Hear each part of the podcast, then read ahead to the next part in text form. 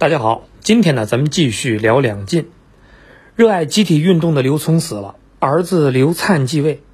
要说这是爷儿俩呢，都不带有人怀疑的，因为他们是一个德行，尤其呢是好色，更是有过之无不及。其中最喜欢的呢是手下一个将军的两个女儿和一个侄女，而这位将军叫晋准，爹以女贵，晋准是平步青云，被委以重任。但是靳准就一个想法，搞死刘灿。有人就搞不懂了，被皇帝重视，怎么还这么搞呢？原因就是刘灿太过分了。靳准的俩女儿，其中一个呢是刘聪的后宫，相当于刘灿侮辱了自己的母亲，再加上种种其他不堪的境遇，也就有了这样的动机。不过刘家人实在太多了，而且不少都是实力派。怎么办呢？思来想去，晋准是有办法了。他进宫呢，就找到了两个女儿，说：“现在很多人都谋划要废掉皇上，立皇上的弟弟为帝。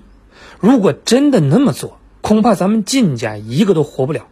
你们还是劝皇帝早点动手吧。”这姐儿俩是一听，赶紧过去跟刘灿吹耳边风。刘灿也是个急脾气，你倒是调查调查呀！不。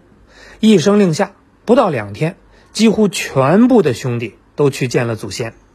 不过呢，还有一个逃过一劫，就是驻扎在长安的刘耀。作为刘渊的干儿子，手握重兵的刘耀，还真的是刘灿不敢惹的。眼见刘灿自己剪断了翅膀，晋准突然发动政变，不仅杀掉了刘灿，还把在京剩余的刘氏皇族全部杀掉，并且把刘渊和刘聪的墓。也给掘了，最后呢，一把火烧了刘氏宗庙，然后他让一个西晋的降臣带着传国玉玺以及晋怀帝、晋敏帝的棺材南下，送还给了东晋朝廷。历史上对晋准这一系列的举动实在是无法解释，至今呢都是一个谜。那经过晋准这么一折腾，匈奴汉国是彻底乱了。而且成功引起两拨人马的注意，一路是刘耀，另一路呢就是石勒，他们都要进京讨逆。不过这两路人马虽然目标一致，却干了两件不一样的事情。在讨伐途中，刘耀直接继位，而石勒眼瞅着快到平阳，竟然不动了，他要帮人搬家。原来晋准搞得人心惶惶。很多原来依附匈奴的巴人、羌人和羯族人都来投靠石勒，总计有十多万人。石勒把他们是通通迁到了自己的地盘而刘耀这边呢，一路势如破竹，直接就打到了平阳城下，最终抵挡不住的晋准崩溃了，主动派人向石勒求和。然后石勒就干了件事儿，就是让人押着求和使者去了刘耀的大营。这意思就很明显了，晋准已经向我投降了，你就别操心了。刘耀就有点不开心了，石勒，你这是有二心了呀。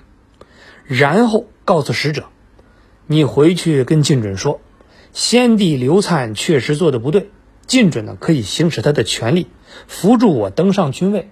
到时候不仅我不杀他，还要重重的赏他。等使者见到晋准，原话就回复了。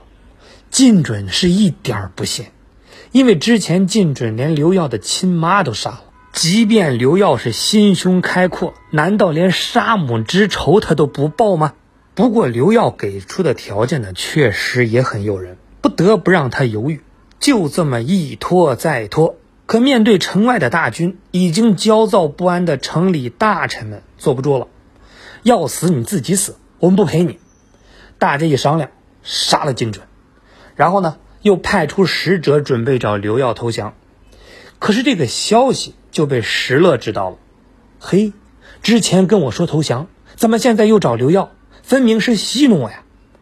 然后呢，就派人进城问罪。没想到双方没谈拢，城里人是直接把石勒的使者给杀了。石勒直接激怒，马上下令攻城，城里人肯定挡不住啊！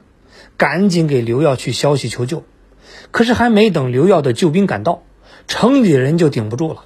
没办法，打开城门，一万五千多人奔着刘耀的防区就来了。